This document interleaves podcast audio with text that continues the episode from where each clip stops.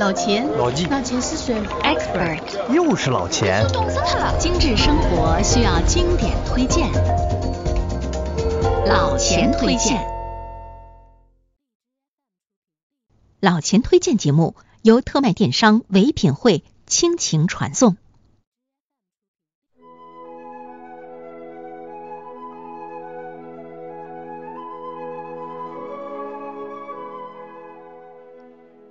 朋友们，大家好，欢迎收听老钱推荐。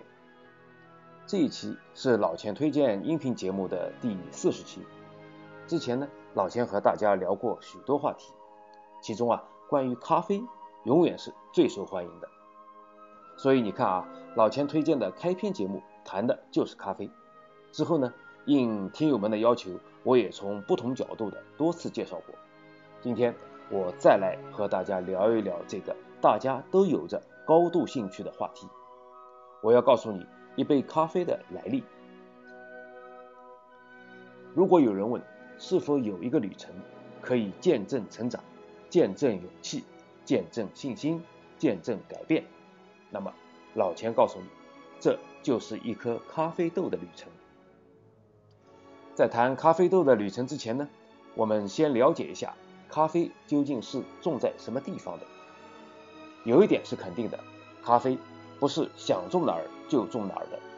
如果你是个上海人，你家的后院呢有个花园，你呢就去买几粒咖啡种子种下去，指望明年就可以收获咖啡。如果这样，你就太天真了。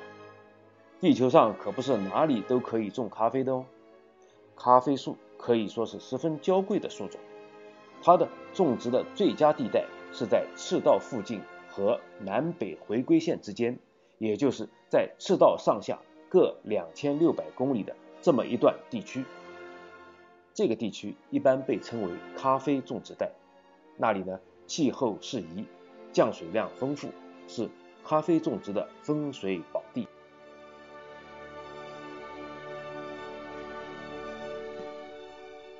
好了，我们说了哪里可以种咖啡，接下来我再告诉你。哪里可以种出好咖啡？咖啡的种植啊，除了有地带的要求之外呢，对高度也有很高的要求。咖啡豆的品质是随着咖啡种植地的海拔升高而提升的。也就是说，在咖啡种植带里面，海拔越高的地方种出的咖啡质量越高。那么为什么这么说呢？老钱用地理知识简单的解释一下，你就知道了。海拔越高的地方，因为早晚温差大，咖啡豆呢成熟就相对比较慢，有非常多的时间吸收泥土的养分，所以咖啡豆的质地呢就会非常的坚硬，而越是坚硬的咖啡豆就越能经受住烘焙的高温，它的风味自然比海拔低的要好得多。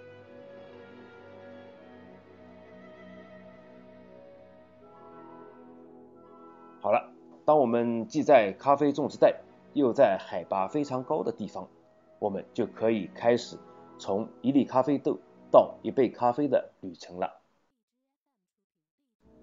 在咖啡种植地的培育室里，小小的种子被咖啡农呢种在了营养土中，用细细的薄纱盖住，温和的洒水，不能有一点闪失哦。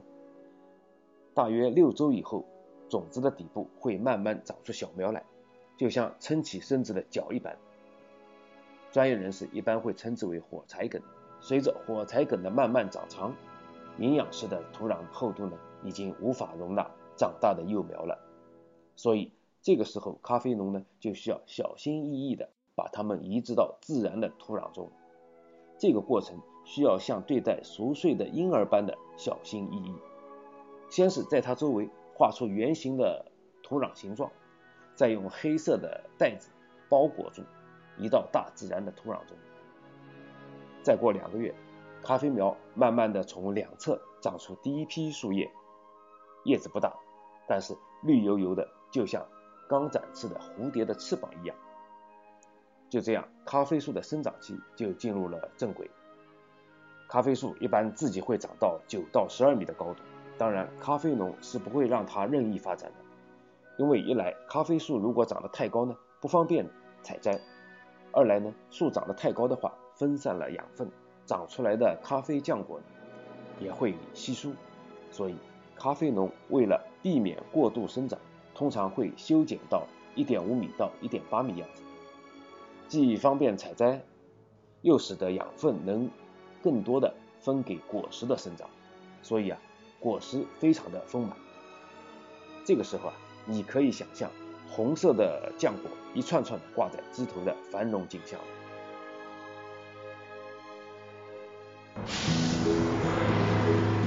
老钱推荐节目由解读网精心打造，听老钱推荐，随时随地随心随意。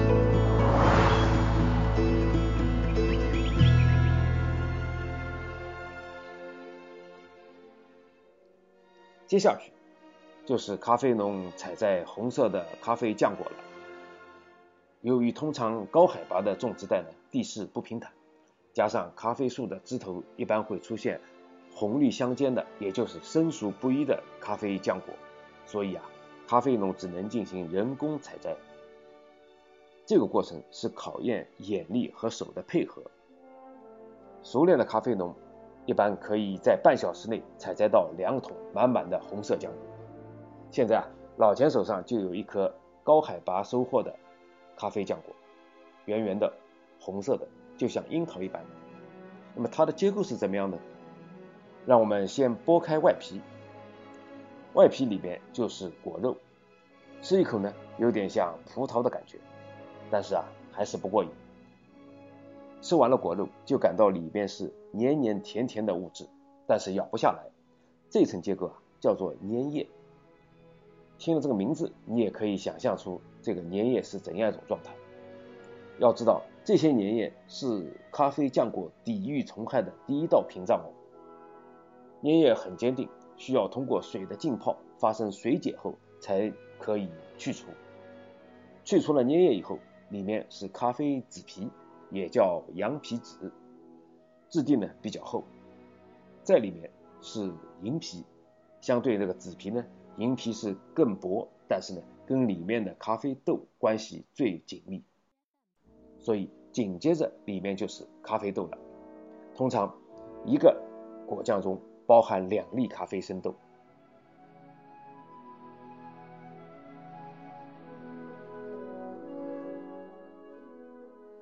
当咖啡农采摘了红色的咖啡浆果后，接下来需要进行的步骤就是去除咖啡豆以外的所有物质。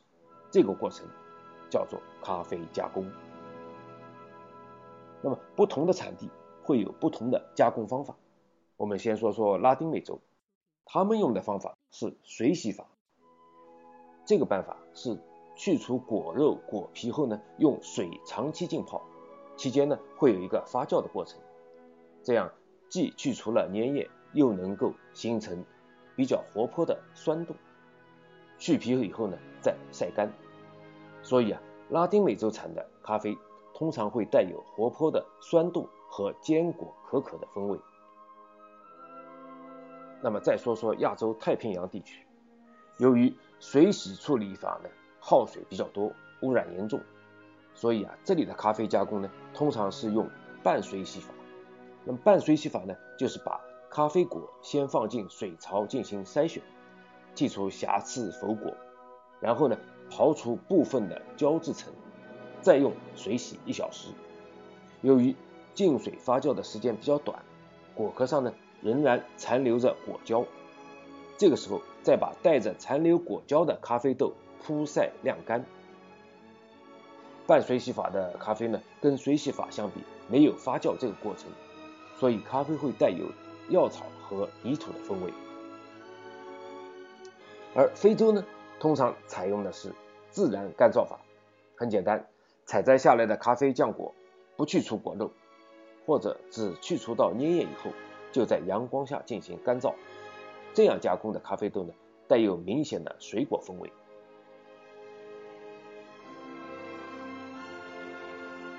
每天早十点，晚八点，唯品会。准时上线一百个正品品牌，价格惊喜不断。唯品会倡导精致时尚的品味生活。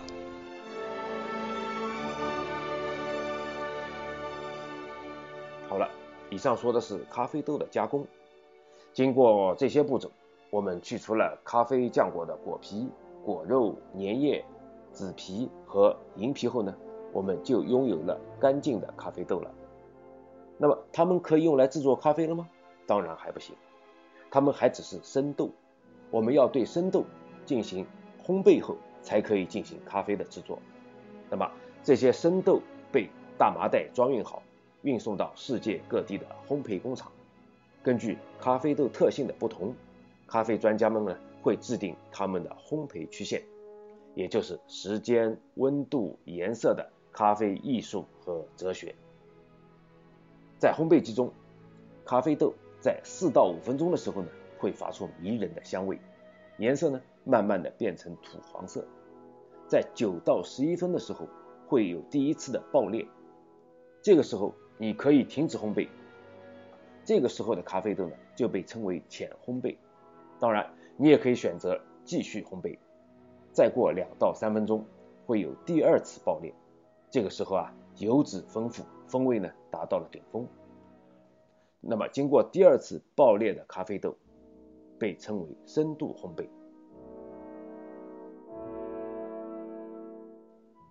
烘焙完成后，我们需要将咖啡豆进行冷却，然后呢。装袋运输到各个咖啡店中。只有完成了以上的旅程，才是咖啡师们对咖啡豆大展身手的时候。咖啡豆拆开就能闻到迷人的香味。这个时候，我们需要选择咖啡器具。在老钱推荐的开篇时啊，我就介绍过法压、虹吸、手冲、浓缩等等。如果你没有听过，或者想重温一下。可以找到老钱推荐的第一期收听。那么选择怎么样的器具是根据想要喝什么样的咖啡而定的。法压壶制作出来的咖啡呢，厚重感和粉质感强。那么手冲制作出来的咖啡呢，干净度高，风味还原好。所以呢，还是看大家的口味来决定制作的方法。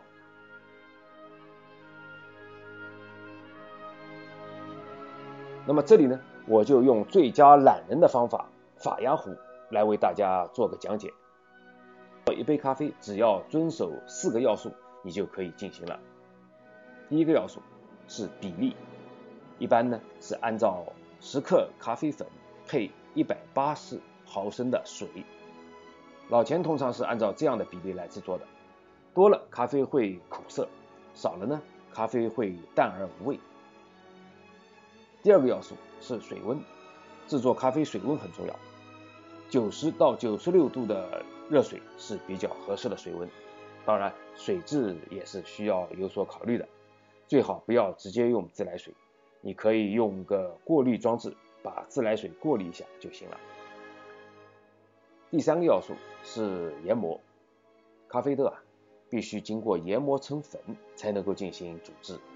但是研磨的粗细是十分有讲究的，你要根据咖啡器具的说明选择合适的研磨度非常重要。那么我们这里说的是法压壶制作咖啡，那么法压壶使用的是最粗的研磨度。第四个要素就是新鲜度，这个道理啊，不知道大家是不是都懂？有人说咖啡随时在跟时间赛跑，这是很有道理的，因为啊，烘焙后的咖啡豆。一旦接触空气，就开始被氧气带走风味。通常一包咖啡豆开启后，留给你的最佳风味时间只有一个礼拜，而研磨成粉的咖啡豆呢，最佳的风味其实只有二十四小时了。所以咖啡豆研磨好要尽快的饮用。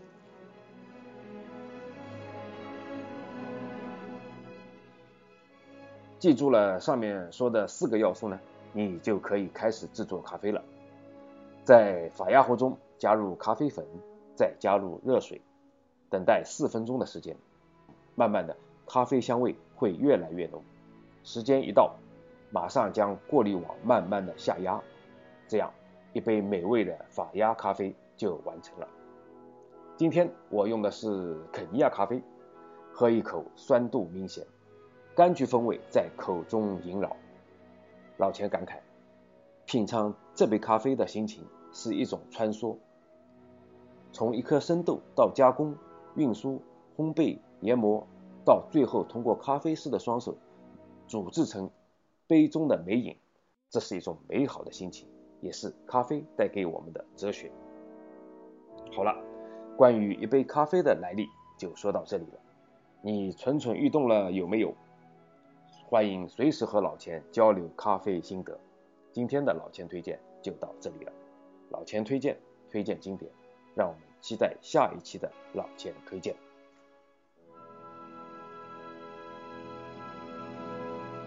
每天早十点晚八点，唯品会准时上线一百个正品品牌，价格惊喜不断。